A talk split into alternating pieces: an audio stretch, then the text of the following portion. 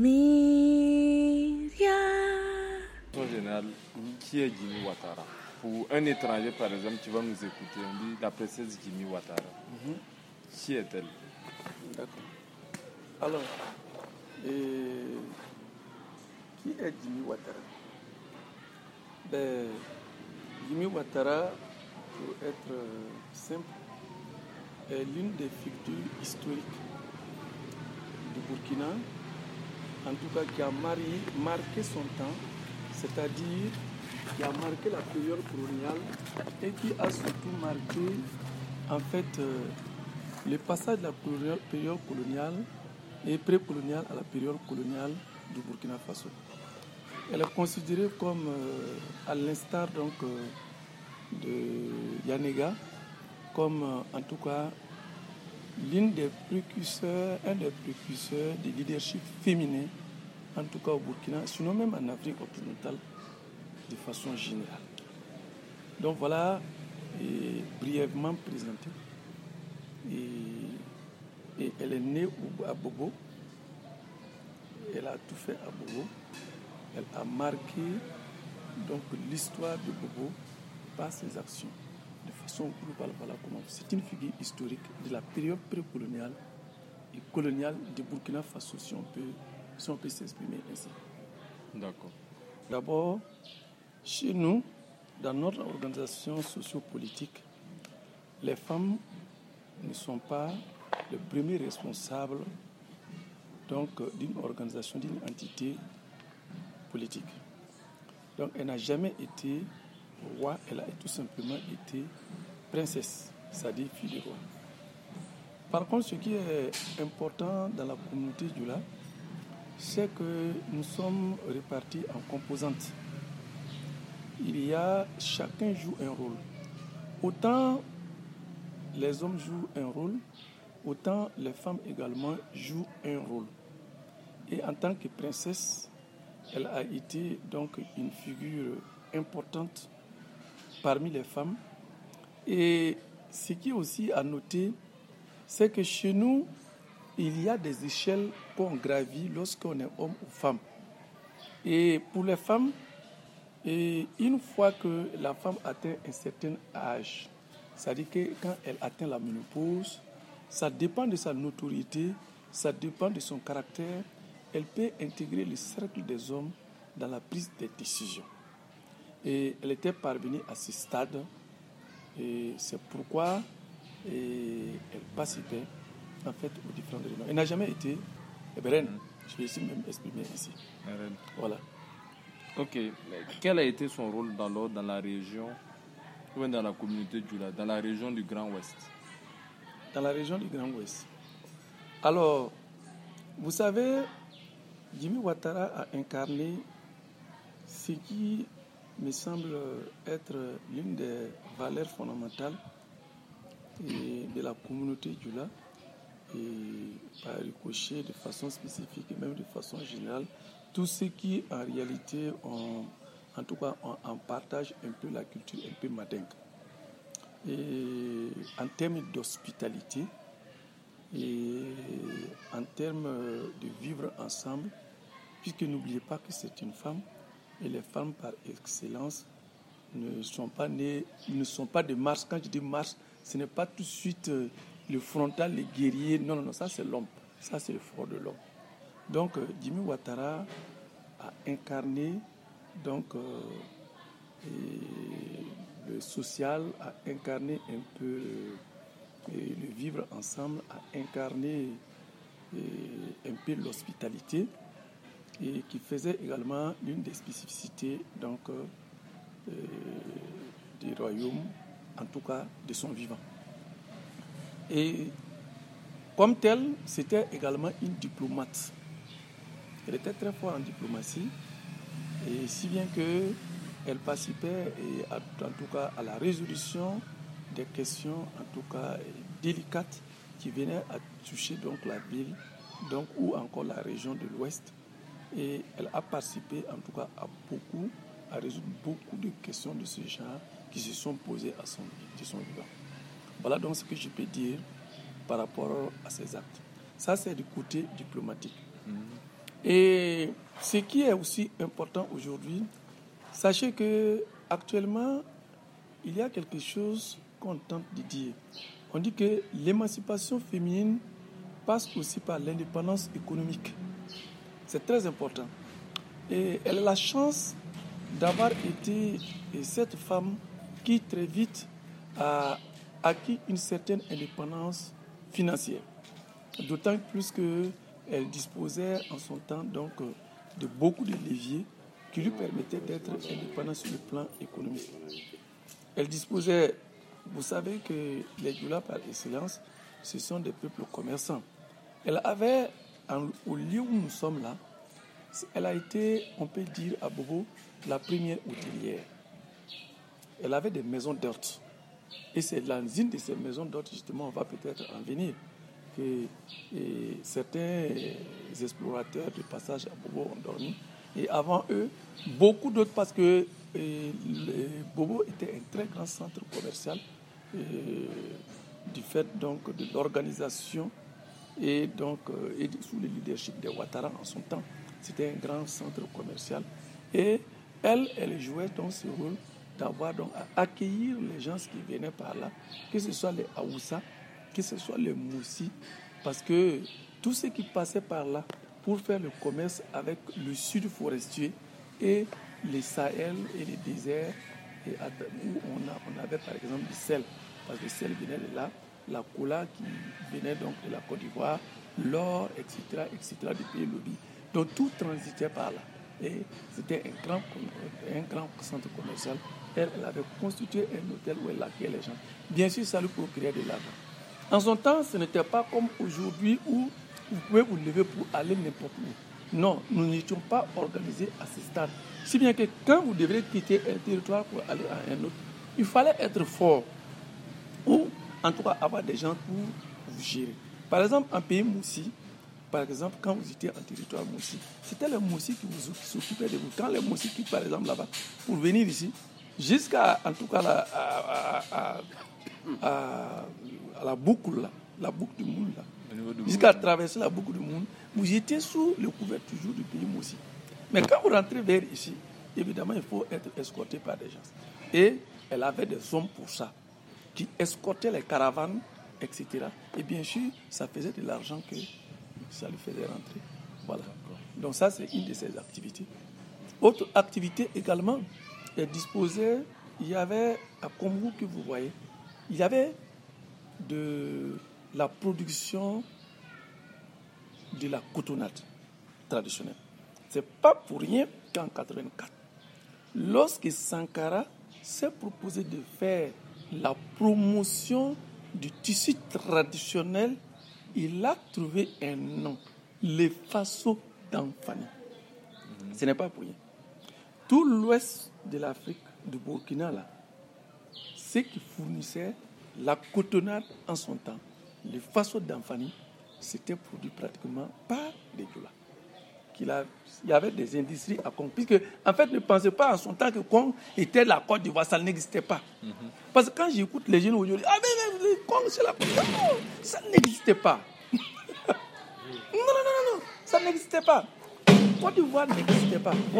C'était Congo, c'était une partie continue jusqu'à Guinée. C'était une partie jusqu'à bon, Soufara. Guinée, ça c'était un autre truc. Jusqu'à Soufara. C'était une partie continue. Voilà ce qu'elle faisait. Elle, il y avait des, des, gens, des femmes qui filaient le coton. C'était le travail des femmes. Filer le coton. Ça dit faire des fils de coton. C'était le travail des femmes. Et elle avait tout un monde qui faisait cette activité. Et ces cotons filés étaient vendus au tisserand. Et il y avait des centaines de centaines de, d'ateliers de, tissage à Congo. Et à côté du coup, à Dasselani, chose, euh, à Mangodara, et il y avait des, centaines, et ils ne faisaient que ça. Ils ne faisaient pas l'agriculture. La terre, ça ne les intéressait pas. Mhm. Chaque, les choses étaient bien coordonnées, choses réparties. La terre, ça ne les intéressait pas. Voilà, donc euh, voilà un peu ce que, euh, sur le plan économique, mhm. ce qu'elle faisait, qui lui permettait d'avoir beaucoup d'argent. Donc, elle était indépendante et riche. Il y avait, elle avait des esclaves. Mais quand tu vas dire tout de suite à un enfant, vous, votre génération, qu'elle avait des esclaves. Tout de suite, ce qui va vous amener à l'idée. Donc, elle, elle torturait les gens. Il y avait l'exploitation. Il y avait l'exploitation. Comme si aujourd'hui, cet esclavage avait disparu. Non, non, non. Surtout l'Afrique. La société africaine, notamment chez nous, l'esclavage avait une certaine consonance, qui n'est pas forcément ce que, par exemple, l'arabe avait, qui n'est pas forcément ce que les blancs avaient. En réalité, voilà, elle avait des esclaves qui travaillaient pour elle. Ça lui permettait d'avoir beaucoup d'argent. Donc elle a, elle, a, joué pas mal de rôle au moins. ça, c'est le plan économique. Maintenant, sur le plan politique. Sur le plan politique, lorsque vous avez une telle notoriété, sur le plan financier, vous êtes déjà posé. Sur le plan de la descendance, vous êtes la cour royale. Vous êtes bien cultivé. Évidemment, qu'est-ce qu'il reste à jouer? Le rôle politique. Dans son rôle politique, elle était, et là, vous, êtes parmi les rares qui le savent, parmi les responsables des services de renseignement chez les Doulars. Et chez nous, on ne dirige pas sans renseignement. Chez nous, les choses sont très différentes. Par exemple, lui, il est en train de jouer exactement le rôle que ses grands-pères jouaient. On ne l'a pas choisi par hasard pour être notre informateur. Ses grands-pères, en son temps, étaient des éclaireurs. Avant d'aller faire la guerre à une communauté, il faut, des, faut les renseignements. Mhm. Ça existait avant que les Blancs n'arrivent. Et par exemple, dans les sociétés bien organisées, comme la société Mouara ou la société Djoula, par exemple, il y avait des gens qui étaient commis à cette tâche. La personne peut quitter ici, aller même se donner en esclavage s'il le faut, pour voler vos secrets et vous envoyer, amener dans votre communauté. Ça, c'est fait. Les services de renseignement. Alors, sur le plan féminin, elle, elle avait ça. Je vous donne un exemple. Lorsque euh, euh est arrivé à Bobo, les Bobos ont voulu donc le tuer. Pourquoi? Et c'est totalement normal. Hein? Mhm. Si aujourd'hui un homme vert apparaît ici, tout vert, est-ce que vous, allez comprendre? Non. Vous ne l'avez jamais vu. Vous n'avez jamais entendu parler de lui. Est-ce que vous voyez? Mhm. C'est une curiosité. N'est-ce pas? C'est ça? C'est ça. On dit que j'ai rencontré des gens qui m'ont dit Ah, mais lui là, c'était, elle était traite. Elle a reçu les bergers. Mhm. Par exemple, on a vu dans le vif du sujet. Hein? Oui, j'allais venir à ce sujet même. Ah oui Voilà des gens qui disent Ils ont raison. Pourquoi? Parce que, tu sais, si toi, je t'arrête ici, de, de regarder ici, ta taille là ne vaut pas 2 mètres. Ce que tu vas voir là, c'est ce mur. Oui. Mais quelqu'un qui a 3 mètres va voir, qui a 3 mètres de taille, lui, il va voir derrière les murs ce qu'il y a. Mm -hmm. Celui qui sera, quand tu vas monter sur l'étage, non seulement tu vas voir ce mur, tu vas voir, là, tu vas voir la ville de Bobo. C'est ça les hommes. Donc, aujourd'hui, quand par exemple quelqu'un comme ça qui parle de ça, il ne sait pas de quoi il s'agit. Par exemple, avant que ce blanc n'arrive ici, la dame, par exemple, avait toutes les informations sur les trajets. On lui-même, on, a, on apportait une lettre qu'elle devait faire parvenir au chef de la Elle savait pourquoi elle venait. Qu'est-ce qu'il avait fait auparavant? Comment ça s'était passé peut-être depuis des, deux ans? N'oubliez pas que les Blancs étaient déjà il y a 15 ans, à quelques encablures d'ici, et, précisément à Caille. Ils étaient là-bas. Mais par contre, le commun de Montagne ne savait pas ce que c'était qu'un blanc. Mais elle, avait ses renseignements.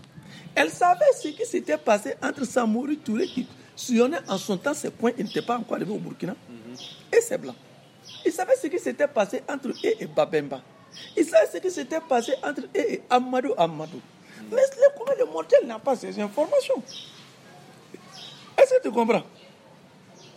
Donc, quand elle est venue, elle savait de quoi il s'agissait. Parce qu'il avait déjà été accueilli à Congo. Et quatre jours avant qu'il ne démarre de Congo pour Bobo, on a diligenté quelqu'un pour venir dire à, chose, à, la dame ici qu'il y a les blancs là est en train d'arriver ici.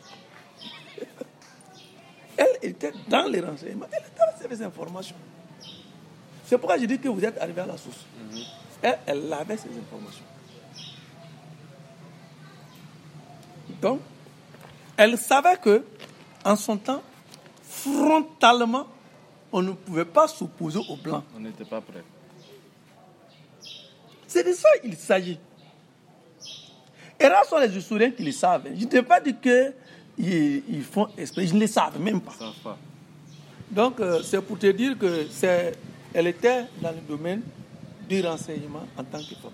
Et pour être dans ce domaine de renseignement, chez nous, il y a quelque chose qu'il faut. Il faut d'abord avoir atteint la ménopause. Bon, ça, je ne vais pas te faire un détail parce que ça, ça peut constituer même l'objet d'une thèse. Même au niveau même anthropologique. Ça, c'est une connaissance traditionnelle. Pourquoi? Il y a une raison. Voilà. Scientifique. Je dis bien scientifique. Hein. Et pourtant, en son temps, c'était empirique. Mais c'est scientifiquement prouvé.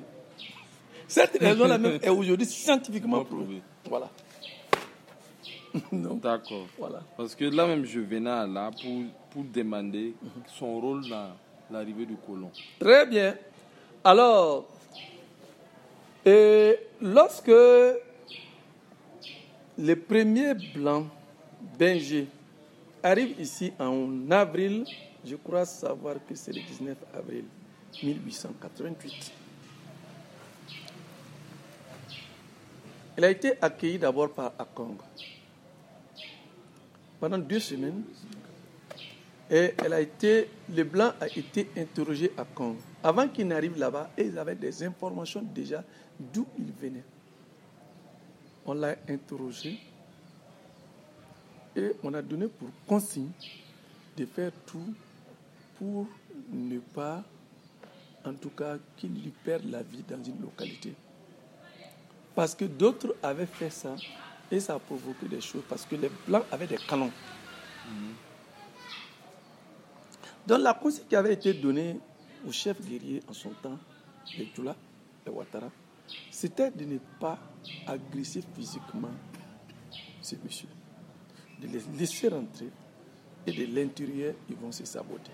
C'était la consigne qui avait été donnée. Est-ce que vous comprenez? Et cette consigne effectivement était en application. Maintenant, il avait, comme en son temps, les princes, il y a toujours chez les princes un orgueil.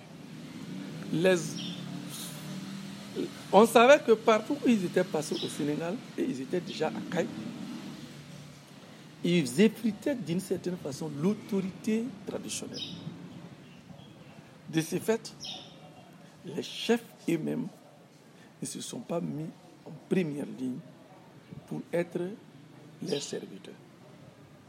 Ils ont désigné des gens à cet effet. À Congo, il y a des gens qui ont été désignés. Ici, c'est ces euh, choses, euh, Jimmy Ouattara, qu'on leur avait recommandé. C'est elle qui l'a réussi. Alors que le roi était là, on a demandé à ce que le, il a demandé à être réussi. On lui a dit que le roi n'était pas là et qu'il était en son temps et en campagne de pacification du pays Soudoufour, on dit le pays Tabac. Justement, derrière Norla, Temoulé, qui voulait se révolter, il était là-bas. Dans la réalité, c'était faux. Même, même Benjamin a écrit ça. quand non, non, non. Que lorsqu'il est arrivé, on lui a dit que le roi n'était pas là et qu'il était en pacification. Vous pouvez le vérifier. Mais nous, en tant que nous, on sait que ce n'était pas vrai. C'était une information qui lui avait été donnée. Et c'était planifié. Parce que chez nous, par exemple, si toi, par exemple, tu dois venir voir notre chef, chez nous, on ne vient pas voir le chef comme ça. Tu dois voir le chef. Tu dois passer d'abord par nous avant d'y parvenir. Et si on juge que ce n'est pas nécessaire, on ne te laisse pas le voir. On peut te trouver un argument quelconque. Hmm. Voilà la réalité. Donc quand il est venu ici, on savait il y avait une stratégie d'approche. Et c'est cette stratégie d'approche que Jimmy, Jimmy Ouattara était chargé de mettre en application. C'était tout. C'était tout.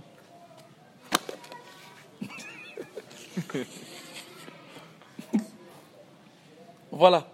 Donc c'est pourquoi elle a accueilli. Lorsque on a voulu donc euh, l'agresser, la population a voulu l'agresser. Elle a pris elle-même en charge ce blanc. Il l'a gardé pendant une semaine avant de le conduire parce que son rôle était aussi de parvenir à Ouagadougou, de mhm. voir les Mourou Donc, sur notre territoire, il n'était pas question de laisser des gens agresser et tuer ces messieurs. C'était un rôle qu'on lui avait assigné. C'était tout. Mais vous avez dit qu'on ne devait pas le toucher physiquement. Pas du tout. Mais et à l'intérieur, comment, comment Je n'ai pas bien compris cette partie. Avez dit que. Non, tu sais qu'en son temps, c'était un explorateur. Il n'était pas venu avec des armes pour tirer. Mhm. Ce n'était pas la conquête encore. La conquête a plusieurs phases. La pénétration française en Afrique a plusieurs phases. Mhm. On est venu d'abord explorer, venu voir le point, prendre des notes. Mhm. Ça, c'était. Et il y a eu la conquête militaire. Ça, c'est les militaires qui sont venus dans ce cas. Ça, c'est autre chose. Quand Benji arrivait, le premier colon c'était d'abord la reconnaissance des terrains. J'ai dit qu'il n'était pas question de les tuer. D'accord. Je comprends maintenant. Voilà. Et parce que de nos jours, ou bien lorsque on nous raconte à l'école, hmm. quand on parle de Jimmy Ouattara, on ne hmm. peut pas dire son nom sans parler de Samouri Touré. D'accord. Quelle est alors leur relation? Quelle a été leur relation? Entre Samouri Touré et Jimmy Ouattara Qu'est-ce qui s'est passé? Et puis, tout le temps, on parle de mais on n'explique jamais. Ce qui s'est réellement passé? D'accord. Alors, c'est très bien que tu, tu aies posé la question, mais c'est dommage que tu ne sois pas venu euh, le, le 24 euh, avril passé, parce que nous avons organisé un, chose. On a fait le centenaire de la princesse du Ouattara à Bobo ici, où on a organisé une conférence à la Maison de la Culture. On a invité le professeur Traoré et Bakari, qui est aussi un grand historien de, la, de Burkina, de, l'ouest du Burkina. On est venu, on a exposé ça et on a demandé à ceux, tous ceux qui avaient des questions. Pourquoi est-ce qu'on parle de Samouri Touré? Voilà ce qui se passe. Lorsque les Blancs, là j'ai oublié de faire un petit coup de Touré, parce que sinon tu ne comprendrais pas. Mhm. non, il n'y a pas de souci. tu ne vas pas comprendre. Alors, lorsque et les Blancs ont décidé donc de conquérir euh, la région de la boucle du Niger. Je n'ai pas de Mouni. Mhm. Alors, ils ont quitté et, leur base en son temps, parce qu'ils étaient depuis les 1600 et quelques choses du Sénégal. Ils sont revenus à Caille. Ils ont décidé d'étendre leur influence dans le contexte de la colonisation de l'Afrique. Ils se sont installés à Caille ils se sont affrontés aux populations, aux leaders en son temps, qui en tout cas étaient les rois, les empereurs. Ils se sont d'abord affrontés à Samori Touré. Le premier affrontement a eu lieu dans les années 1882. Vous comprenez? Donc c'est six ans après 1888 que le premier blanc est arrivé à Bobo. Il faut voir la relation. Hein. Ils ont fait donc l'affrontement avec Samori Touré Samouri Touré a voulu passer par la force. Il n'a pas pu. C'est ça aussi la vérité. Il n'a pas pu. Non. C'est ça. Il n'a pas pu par la force. Il a adopté une stratégie de collaboration avec les Blancs.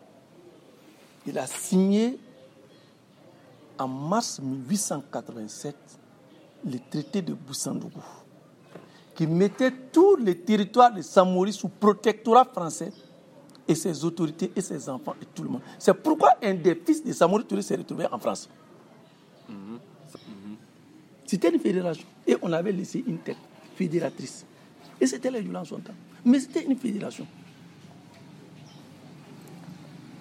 C'est très important. Et les gens ne le savent pas. On nous met en conflit tout le temps. Ils ne le savent pas. Et c'est normal, vous, vous ne savez pas. C'était une fédération. Alors donc, ça, ça s'est passé en avril, en mars 1887, Samouri Touré a changé de stratégie parce qu'il ne pouvait pas affronter le blanc physiquement. Il a attaqué et il a signé le traité de Bouzandougou. Est-ce que vous voyez? Alors, le blanc lui a dit, ce côté-là, l'autre côté-là, vers Ségou jusqu'à Kaïla, ça, ça nous appartient désormais. Maintenant, tu peux descendre vers l'autre côté. Et ça, c'est vers nous. Mhm. Est-ce que vous voyez? C'est pourquoi Samouri s'est retourné. Il s'est attaqué d'abord à Sikasso, au Mali. Au Mali. Il allait affronter Babemba, n'oubliez pas, Sikasso est une partie du Bouriko. Les princes de Sikasso sont des Congos. Ça, je vais te dire aujourd'hui. Les princes de Sikasso, ils sont des Congos. Je n'ai pas la population de Sikasso et des Congos. Je les princes de Sikasso sont des Congos. Bon, donc, ils se sont d'abord affrontés à Sikasso. Il s'est affronté à Sikasso et il n'a pas pu. Il a même demandé à l'armée française de le soutenir en canon pour secouer Sikasso afin de le Parce que Sikasso aussi, Babemba aussi s'opposait à la colonne française. Ils n'ont pas pu. Est-ce que tu comprends? Donc il s'est replié vers ici, à partir des années 1887. Dans ces replis, l'organisation de l'ouest du Burkina qui existait en son temps était le tête, la tête du film, c'était les Dula de Congo. Samori est allé s'installer à Tabakala, qui est le Djiminina, une région de Congo. Et il a demandé à traiter avec les Dula. Les gens disent que non, Samori a détruit le Congo parce que les gens de Congo ont refusé de s'allier à lui pour faire la guerre. Non, ce n'est pas comme ça. comme si Samori lui-même, que parce que les gars de Congo ont signé un traité de protectorat avec Samori et, les Français. Samori aussi a signé des traités de protectorat avec les Français. Chaque. C'est une question de stratégie. Lorsque Samori s'est retrouvé là-bas, mais vous imaginez aujourd'hui, moi je quitte, moi un chef, je perds le territoire que j'occupe, je viens chez toi, je dis que je suis devant ton chef, est-ce que tu acceptes? Non. C'est ce qui s'est réellement passé.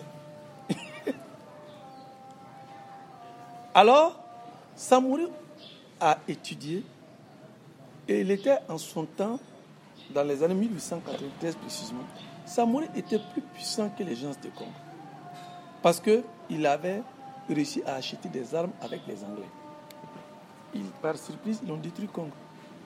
Lorsqu'il a détruit Congo, les princes de Congo ont quitté la région de Congo. Les gens disent que c'est en ce moment que les Djulas sont revenus à Bobo. C'est faux. Les Djulas sont venus à Bobo depuis le XVIIe siècle, 1700 et quelques. C'est les grands-pères de Samour n'étaient pas encore nés. Par contre, c'était un seul tenant. Les princes se sont retirés là-bas. La plus grande ville de sa région en son temps, c'était Bobo. Ils sont venus à Bobo. Ah. À Bobo. Mhm. Ils sont venus ici à Bobo. Les princes là ont quitté Kong. Ceux qui ont échappé à son massacre sont venus à Bobo. Mais Samouraï est un stratège. Ceux qui en parlent ne connaissent pas ce que c'est que la guerre traditionnelle. Mhm. Ils ne connaissent pas ce que c'est que la guerre. Samouraï est un traditionnel. Il savait que si lui les laissait ici, ils vont s'organiser et puis l'attaquer. Mhm. Il a décidé de, de s'attaquer à tout les contrées qui étaient en tout cas affiliées d'une façon ou d'une autre à Congo pour affaiblir. C'est pourquoi il a pris le chemin de Bobo. Sur son chemin, il a détruit Sissi de la Dougou, qui était une des bases militaires. Les commandants. Et il s'est avancé vers Bobo. Quand il est arrivé vers Bobo, les princes, avant trois semaines avant qu'il n'arrive, les princes ont fait des réunions ici et ils ont adopté pour stratégie de berner Samouri. C'était de ça. Parce qu'on ne pouvait pas l'affronter en son temps militairement. Vous savez, quand vous êtes chef de guerre, et quand les gens se parlent, même quand les, les, quand moi je vois les gens parler, je sais qu'ils ne connaissent rien. Ils croient que la guerre, on se lève comme ça, on prend son peuple, on va lui donner sa patrie. La guerre, il y a plusieurs choses dans la guerre. Il y a les hommes, et les militaires le savent. Il y a le matériel, il y a l'opportunité, il y a la stratégie et il y a le moment. Donc, il y a des guerres qu'il faut retarder souvent. À faire une stratégie d'approche d'abord, avant donc d'entamer la guerre. Pour gagner la guerre, on ne se lève pas comme ça. Quand quelqu'un vient t'attaquer, tu, enlèves ta porte, tu prends toute ta famille, tu vas donner. Et ce qui est là aussi, la guerre chez nous, ça s'apprend. Ça s'apprend. C'est pourquoi les Blancs ont dit que quand ils sont arrivés à Con, c'est seulement dans cette contrée qu'ils ont vu que les gens avaient des grades. Chez nous, par exemple, il y a des grades. Comme on parlera de caporal, de lieutenant, de tentant, il y a des grades. Mais chacun aussi a son, sa connaissance. Quelqu'un, un caporal ne dirige pas une troupe. Donc, dans la stratégie en son temps, les chefs de corps ont trouvé qu'il ne fallait pas affronter Samouri frontalement parce qu'on ne pouvait pas les gagner. Ils se sont entendus avec tous leurs alliés. Parce que quand il y avait une guerre, les Ouattara faisaient alliance avec beaucoup de gens.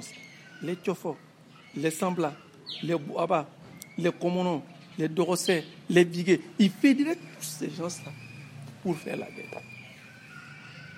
Par exemple, à Bama, tous ces gens-là ont combattu à Bama contre et, et chose, en fait, Kieba Traoré, qui est un dissident d'ailleurs de, Guriko. C'est ça la vérité.